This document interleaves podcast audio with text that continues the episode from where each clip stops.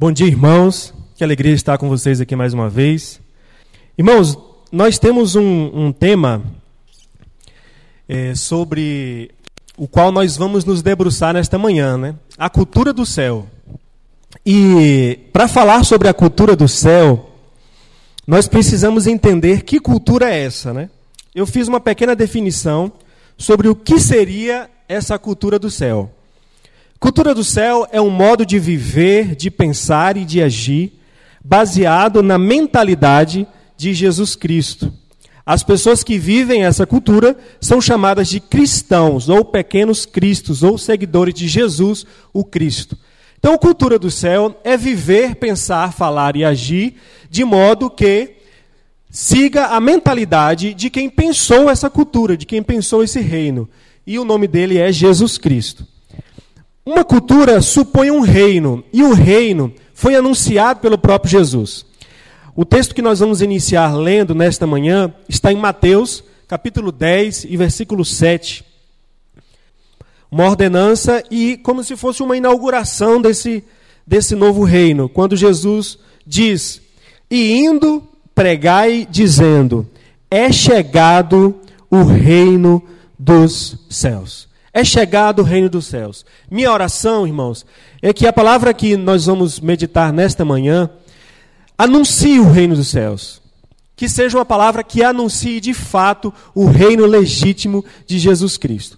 Eu estou dizendo isso porque nós estamos no mês da juventude e o Espírito Santo me, me incomodou para tratar de alguns temas que são muito atuais, especialmente na discussão entre os jovens, adolescentes, adultos também, mas faz parte do universo da juventude, nesse momento, esse tipo de discussão.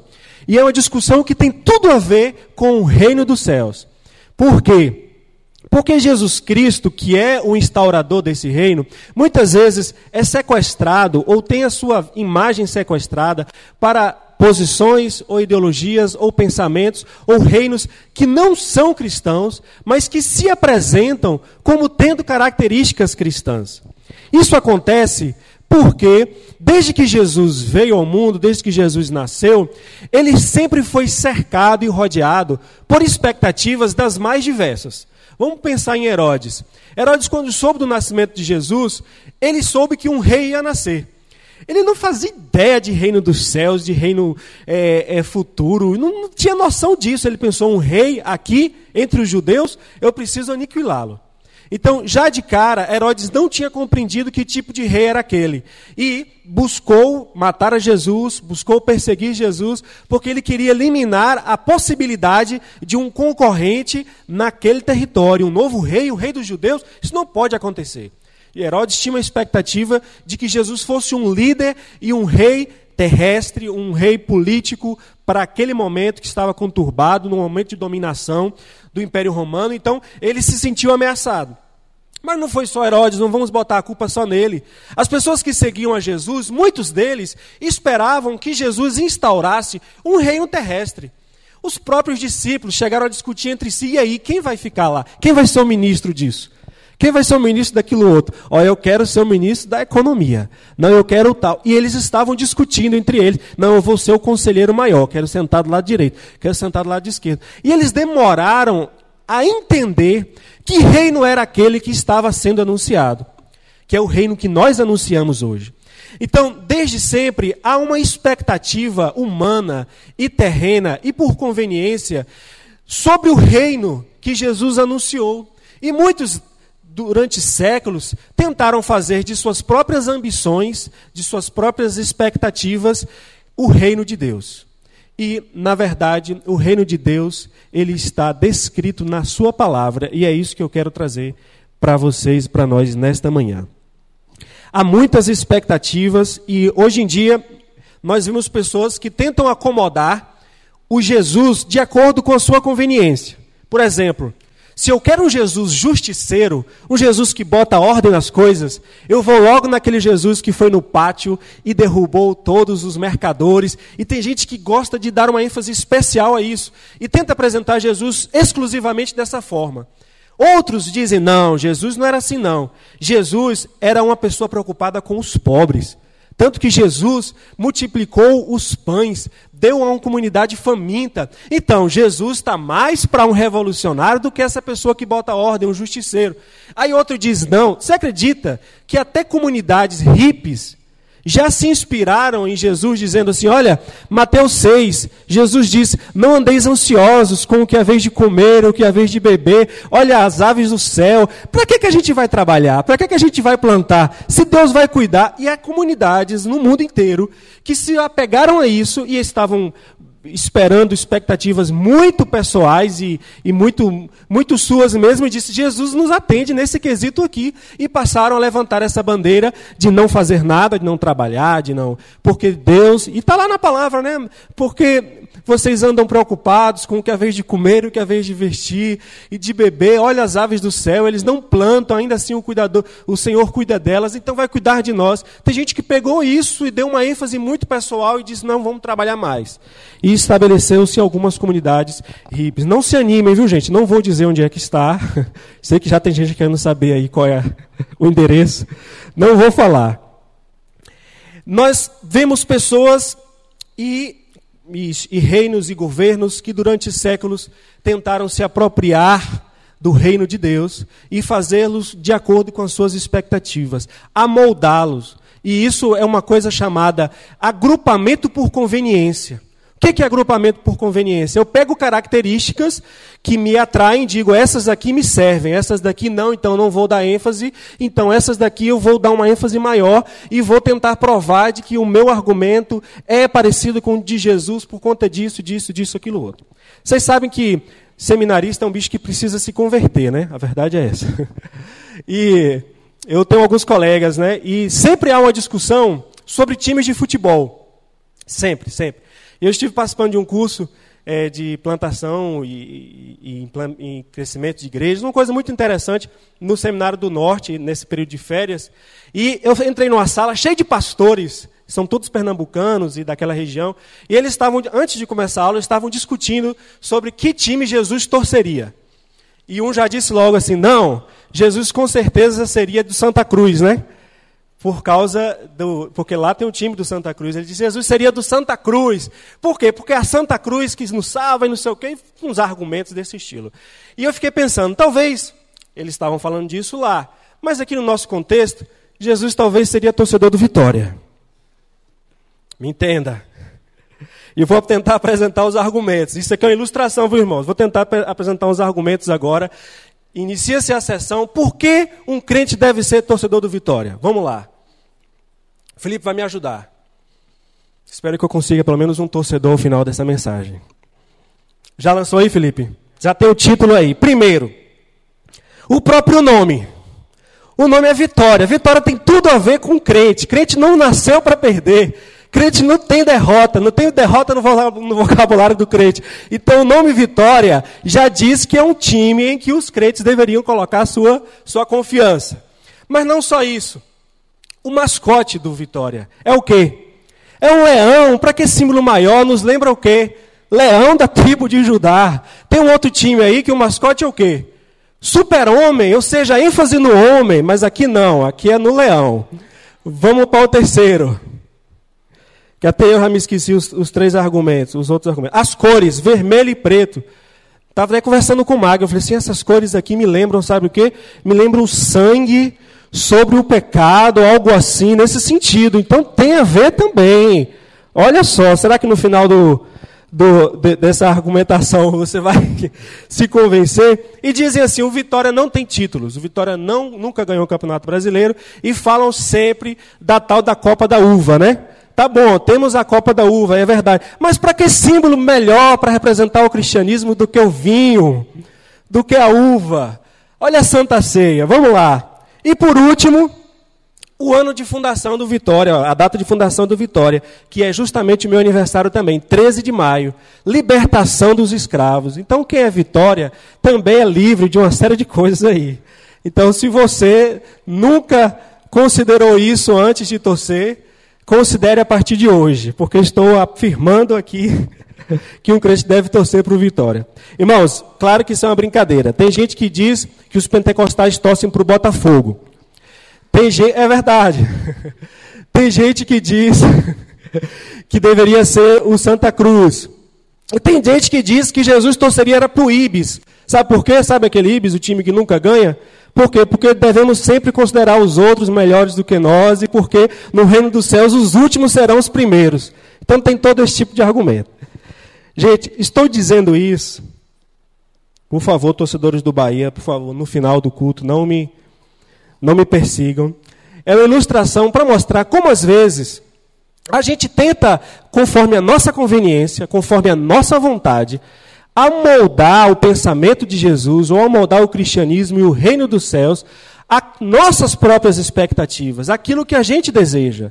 Que fique claro, irmãos, Jesus não torcia para time nenhum, isso foi só uma ilustração, só uma brincadeira, e você pode sim torcer para outros times, inclusive. Para o Bahia. Vai sofrer muito, mas pode, é um direito seu. para estabelecimento de um reino, é preciso considerar algumas coisas. É preciso considerar um território. Vamos, vamos pensar num reino. Um reino tem território ou um lugar. Um reino tem uma língua ou um jeito de falar, uma linguagem. O reino tem também as armas, ou seja, o sistema de defesa. E o reino tem um rei. Eu quero me deter nesses cinco tópicos para explicar a você a cultura do céu, baseado no que a palavra de Deus diz que é o reino dos céus. A começar pelo lugar. Como todo reinado, o reino dos céus também tem um lugar, e ele não é aqui nessa terra. Nós já precisamos entender isso já de cara, para separar esse dos outros reinos. O reino dos céus não foi projetado como uma coisa terrestre. Embora nós o vivamos aqui, ele não é pensado de forma humanística, ele não é pensado nos, nos moldes humanos. É um reino dos céus.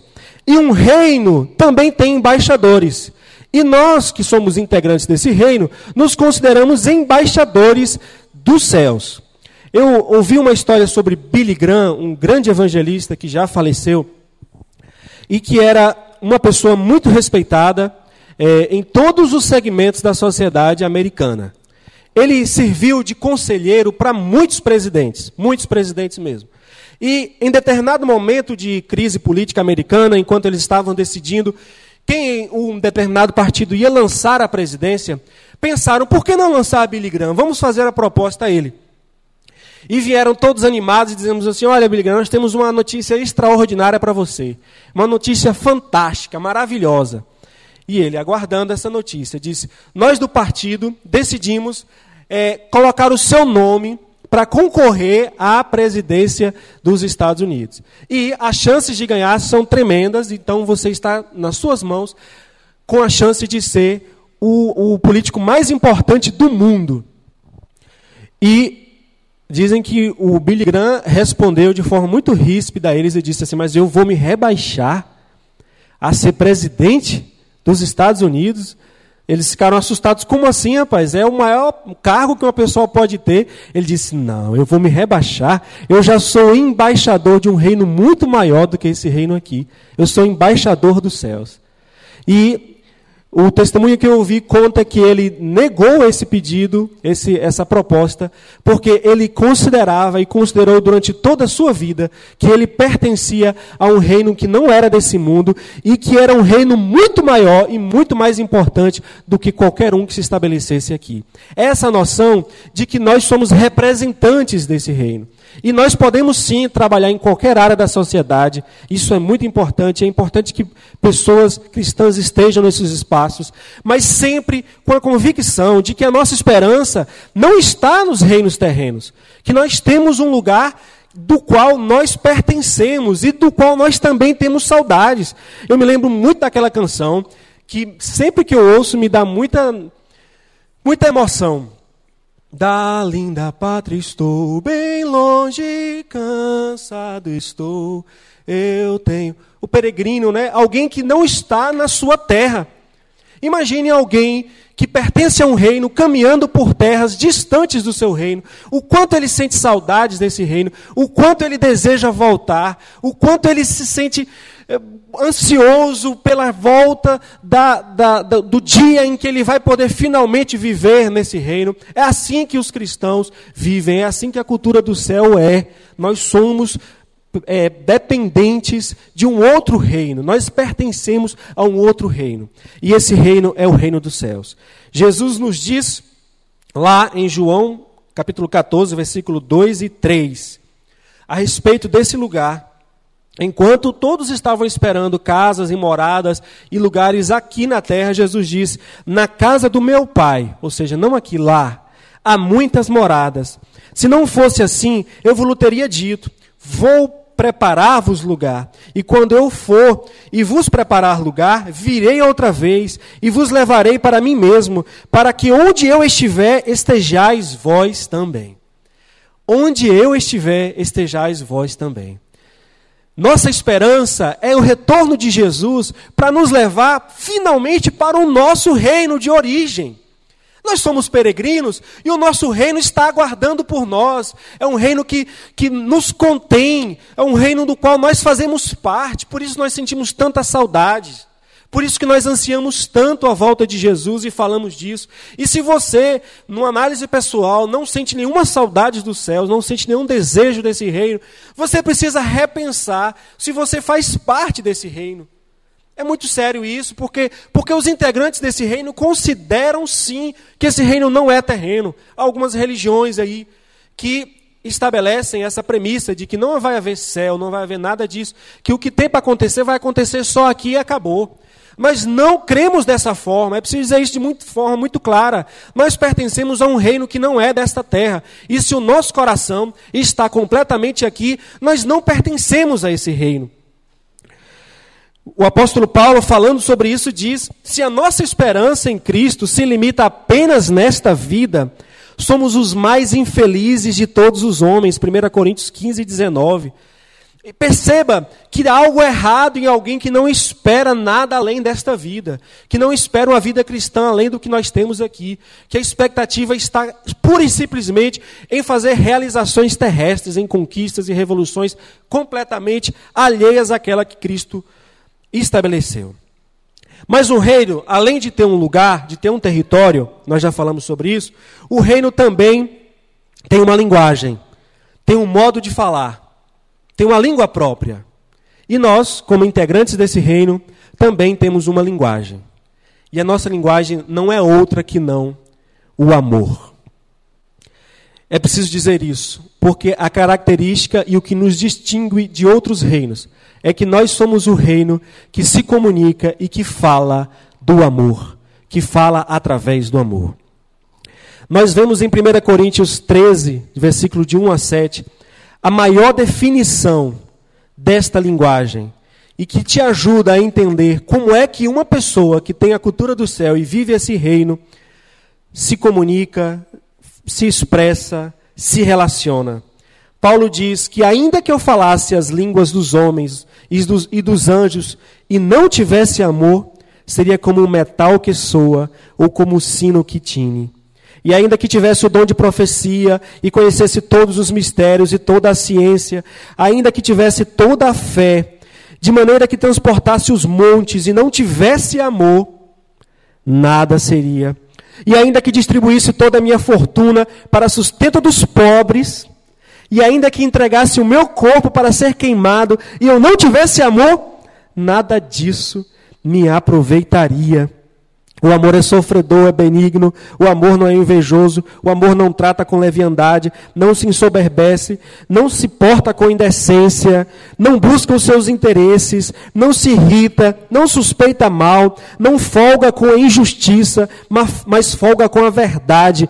Tudo sofre, tudo crê, tudo espera, tudo suporta. Isso aqui é o nosso texto áureo em relação à nossa linguagem, a como nós vivemos, nos relacionamos. Esse reino tem uma linguagem, a linguagem é o amor. Não importa se as nossas ações são as mais louváveis possíveis, se nós matarmos a fome do mundo, se nós causar, colocarmos simplesmente justiça social nesse mundo, Se nós fizéssemos tudo isso e não tivéssemos amor, que é a linguagem do reino original, nada disso valeria. Não teria o menor sentido. Eu, eu há muito tempo atrás conheci um poema de autor desconhecido que também explica um pouco disso, eu vou lê-los para vocês. Fala sobre a diferença entre ter boas qualidades e com amor ou sem amor e o resultado disso. E o poema diz: A inteligência sem amor te faz perverso. A justiça sem amor te faz implacável. A diplomacia, tão boa, né? Mas sem amor te faz hipócrita. O êxito ao que é bom, sem amor te faz arrogante. A riqueza, ao que podemos ter também, sem amor nos faz avarentos. A docilidade, oh que coisa boa, mas sem amor nos faz servil. A pobreza, sem amor, nos faz orgulhosos. A beleza sem amor nos faz ridículos. A autoridade sem amor nos faz tiranos. O trabalho, valor tão importante, mas sem amor nos faz escravos. A simplicidade sem amor nos deprecia. A lei sem amor escraviza. A política sem amor nos deixa egoístas. E ele conclui dizendo: e a vida sem amor não tem sentido. Espero que você entenda que a nossa linguagem é sempre e será a linguagem do amor. E o amor bíblico. E se você quer saber que, como é a característica desse amor, leia 1 Coríntios 13 todos os dias da sua vida. Acorde e leia. Eu falo a linguagem do amor. O que é o amor? E comece a ler isso. E você vai entender e ser ministrado pelo Espírito Santo como agir diariamente, representando esse reino e, e dessa forma fazendo parte e absorvendo a cultura do céu.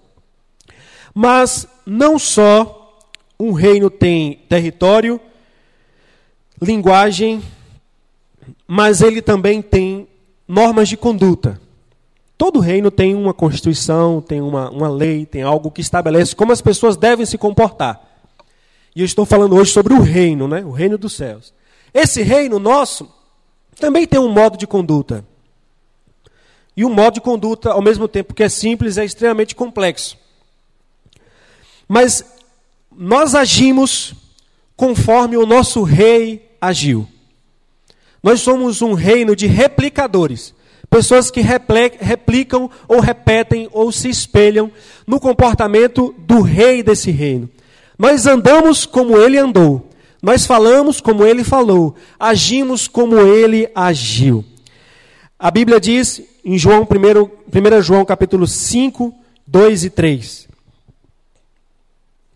Que nisso conhecemos que amamos os filhos de Deus quando amamos a Deus e guardamos os seus mandamentos.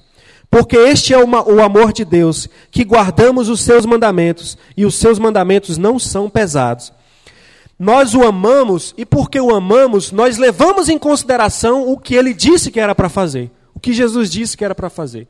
Então, esse reino nosso não é um reino aleatório, não é um reino de baderna. Nós temos uma norma de conduta. E essa norma de conduta, como eu já disse, é espelhada completa e exclusivamente na figura de Jesus Cristo. Por isso que é tão importante estudar como ele andou, ver como ele se comportou, entender como ele agiu, para a partir daí nós replicarmos esse comportamento. Eu sei que muitos de nós, integrantes desse reino, e eu me incluo nisso, Muitas vezes agimos de forma contrária a isso. Muitas vezes falhamos e erramos e pecamos e infringimos os nossos próprios mandamentos, aquilo que nós consideramos como sagrados. Mas nesse reino, a graça, que é a justiça como se estabelece, nos permite retomar o nosso caminho e fazer da forma correta. Ser inundados por esse amor e ser corrigidos para o caminho correto, ser colocados de volta nos trilhos. E quantas vezes eu já passei por isso? Quantas vezes?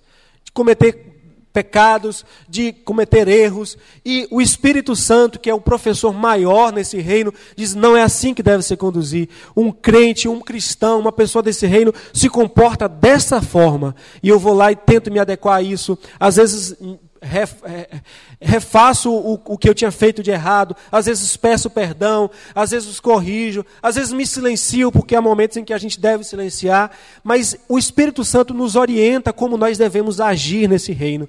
E nós podemos consultar nosso manual de conduta, que é a palavra de Deus. Aqui nós encontramos todas as diretrizes de como esse reino funciona. Então nós temos já um reino com um território, um reino com uma linguagem, nós temos um reino com uma lei, com uma diretriz, com um modo de agir. Mas o reino também tem um sistema de defesa, tem as armas. Todo reino tem isso. E as nossas armas estão em Efésios capítulo 6, versículos de 10 a 24. Olha que descrição fantástica do nosso Ministério de Defesa. O ministro de Defesa, nesse momento, tem isso aqui como, como norte, como política. De, de, de, com política de ser aplicada em todo o reino, orientação a todos os integrantes desse reino. No demais, irmãos meus, fortalecei-vos no Senhor e na força do seu poder. Revesti-vos de toda a armadura de Deus, para que possais estar firmes contra as astutas ciladas do diabo. Porque não temos que lutar contra carne e sangue, mas sim contra todos os principados, contra as potestades, contra os príncipes das trevas desse século, contra as hostes espirituais da maldade nos lugares celestiais. Portanto, olha a convocação. Tomai toda a armadura de Deus, para que possais resistir no dia mal, e havendo feito isso, ficar firmes. E estáis, pois, firmes, tendo cingidos os vossos lombos com, olha as nossas armas, a verdade. E vestida a couraça da justiça, e calçados os pés na preparação do evangelho da paz, tomando sobretudo o escudo da fé, com o qual podereis apagar todos os dados inflamados do maligno. Tomai também o capacete da salvação e a espada do Espírito, que é a palavra de Deus, orando em todo o tempo, com toda oração e súplica no Espírito, e vigiando nisso com toda perseverança e súplica por todos os santos. E por mim, para que me seja dada, e aí vai continuando. Mas nós temos todas as armas disponíveis nesse texto aqui. Como é que nós devemos nos defender, como devemos atacar e o que que nós devemos atacar? Deixa muito claro que a nossa luta aqui não é contra a carne, nossa luta não é contra homens, especialmente. Nós lutamos num reino de nível espiritual, porque o nosso reino não é dessa terra. Mas eu gostaria de, de dessas armas todas aqui destacar uma, que sem essa, seguramente, as pessoas desse reino não conseguem subsistir, que é a oração. A oração é a nossa maior arma. A oração é aquele momento de intimidade, aquele momento em que você se conecta, que você finalmente conversa com o rei desse reino, que você recebe as novas informações do que fazer no dia a dia, que você recebe uma atualização, olha, você deve melhorar nisso, você deve se portar nisso, amadurecer naquilo outro. E nós recebemos diariamente isso através da oração. Se você é integrante desse reino, ou se considerava integrante desse reino, mas não faz uso da oração, entenda que você está completamente indefeso. Você está além dos limites do reino e completamente vulnerável, exposto ao inimigo. Exposto de forma muito mais, muito vulnerável mesmo. Então, coloque, se de tudo que eu falei hoje, desde quando eu comecei a falar do Vitória, você se bloqueou aí, não quis me ouvir mais, porque você é torcedor do Bahia, só preste atenção numa coisa. Coloque a oração como sua arma principal nessa vida do reino dos céus. Coloque a sua oração como arma principal. Depois, releia todo esse texto de Efésios e entenda e busque estudar que armas são essas, como é que a gente se defende, como é que a gente pode avançar nesse reino, mas nunca se esqueça que a oração é que nos sustenta, é a oração que, quem, quem de fato estabelece a defesa desse reino. Estou adiantando, vocês percebem que cada tópico desse podia ser muito mais explorado, mas eu trouxe de forma condensada. Nós temos um território, só para recapitular, uma linguagem, um modo de agir, nós temos as defesas, as armas, e finalmente, para esse reino existir, e nada disso faria sentido se não houvesse um rei. Todo reino tem um rei. E o rei não divide lugar com mais ninguém. Ele é um rei absoluto. Ele é um rei exclusivo. Ele é um rei todo-poderoso. E nós nos sentimos seguros porque temos esse rei. Esse rei é o elemento que torna esse reino todo possível. Em alguns reinos aí se dizem que a força vem dos integrantes do reino, que vem do povo, que vem disso, que vem daquilo outro. Nosso reino não, é diferente. A força não vem de nós que fazemos parte do reino. Vem do rei, vem da cabeça, de quem pensa, daquele que está sentado no trono. Esse é o rei do reino dos céus. E para exemplificar o poder desse rei e como as pessoas podem passar ao lado, ou seja, paralelo ao reconhecimento do Rei Jesus. Eu quero trazer a história da Bíblia que ilustra muito isso. De uma família que era muito amiga de Jesus. Todo, tudo isso está registrado em João, capítulos 11 e 12. Essa família vivia numa aldeia, num povoado, num lugar chamado Betânia. E Jesus Claro, tinha amigos e esse era um dos grandes amigos de Jesus, amigos pessoais, amigos íntimos. E essa família, pelo menos até onde sabemos, tinha três integrantes: Marta, Maria e Lázaro. Amigos de Jesus ficavam muito felizes quando Jesus passava por aquele lugar e ia jantar com eles, dormir com eles. Lázaro ficou conhecido por ter morrido e depois de quatro dias ter sido ressuscitado por seu amigo Jesus, aquele que chorou pela morte dele. E ele veio do mundo dos mortos e passou a viver normalmente. Mas isso não ia passar desapercebido, né? Alguém que morreu e depois voltou, as pessoas ficavam muito curiosas. E Jesus, dez dias antes da Páscoa, passa outra vez por Betânia e decide ficar nesse lugar. E aqui nós temos algumas figuras centrais. A primeira é a figura de Marta. E eu quero descrevê-la como alguém com a melhor das intenções possíveis.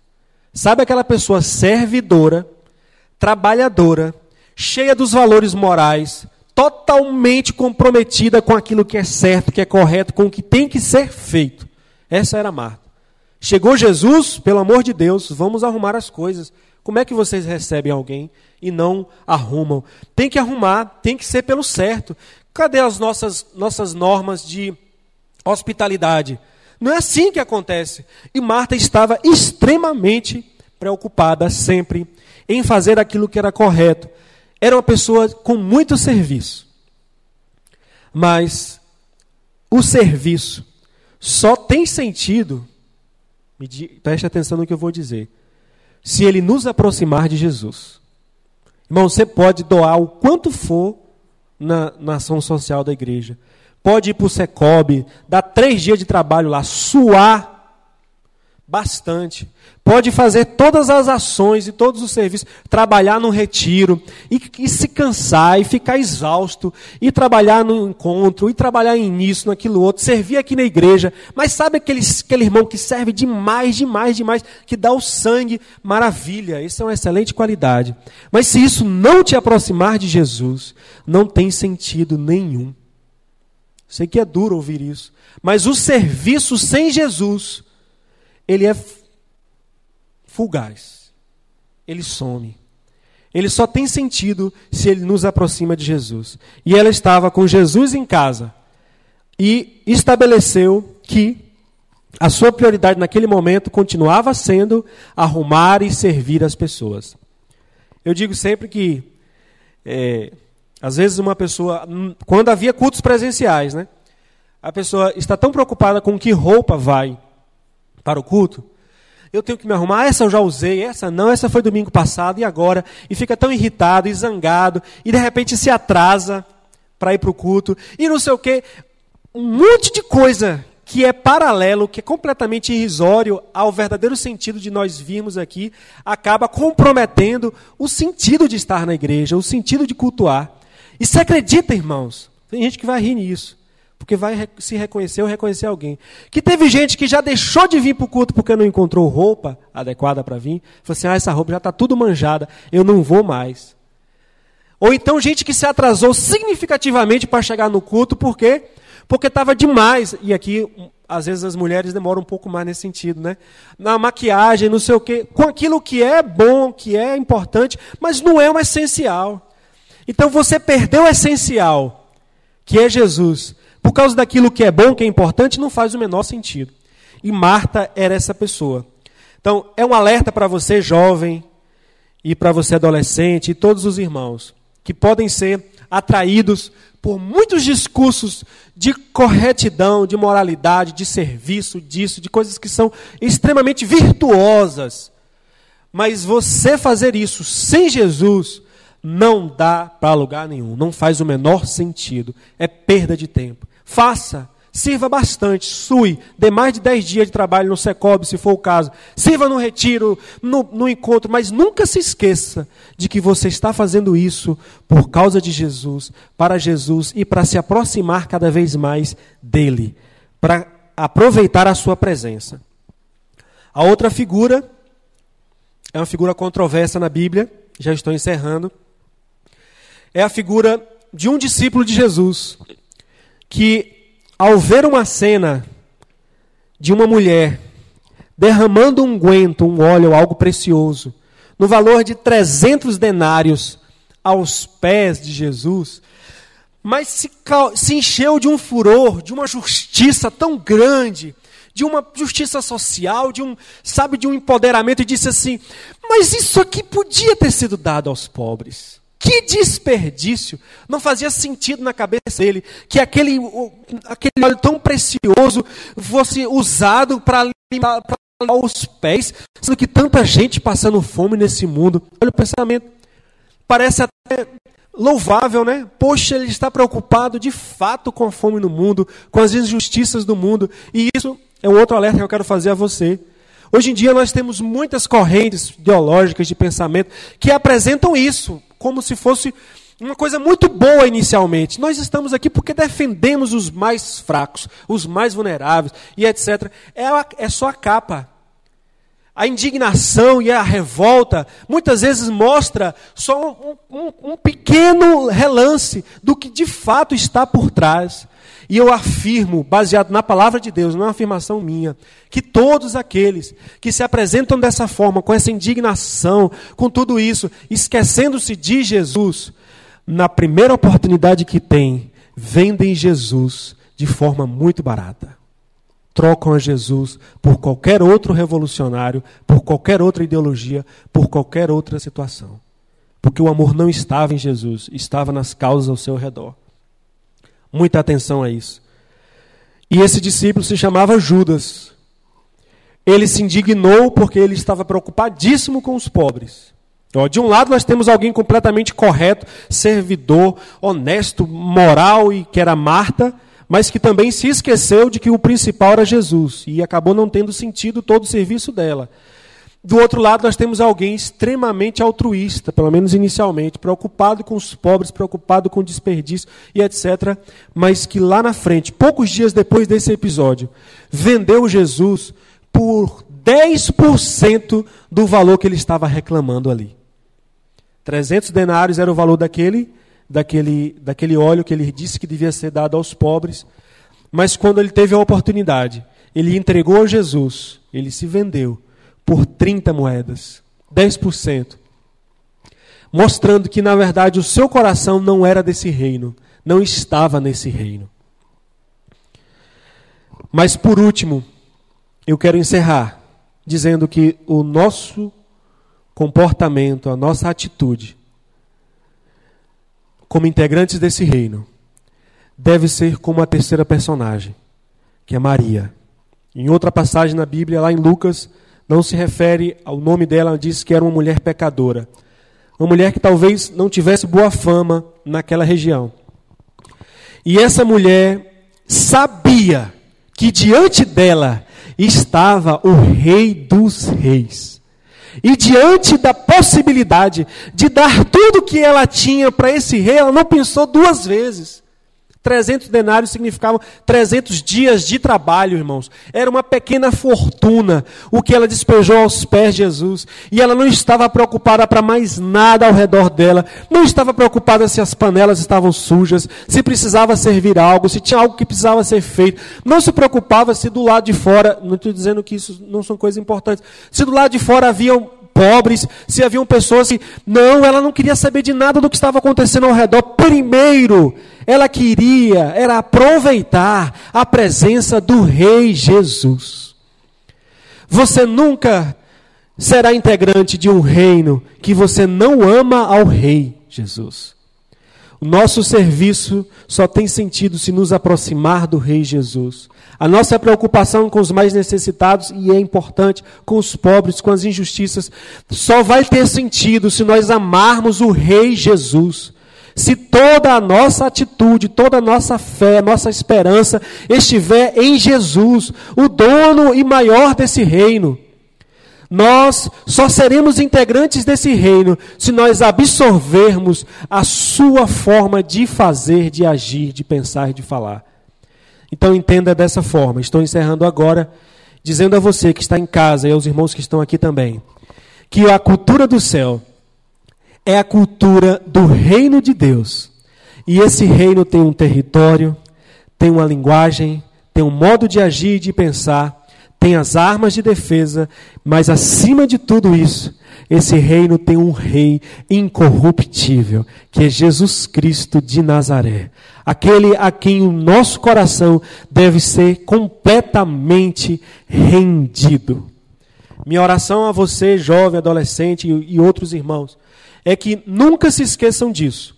Os reinos, governos, ideologias, todos vão e vêm, todos eles passam. E a grande maioria deles tenta até tirar um proveito da boa imagem desse nosso reino. Mas nunca se entregue, nunca, nunca, nunca se renda nesse sentido. Você faz parte de um reino muito maior. Nós fazemos parte de um reino muito maior. Nós somos embaixadores do reino dos céus. Que Deus abençoe a sua vida e que a cultura dos céus seja parte do seu dia a dia. Amém.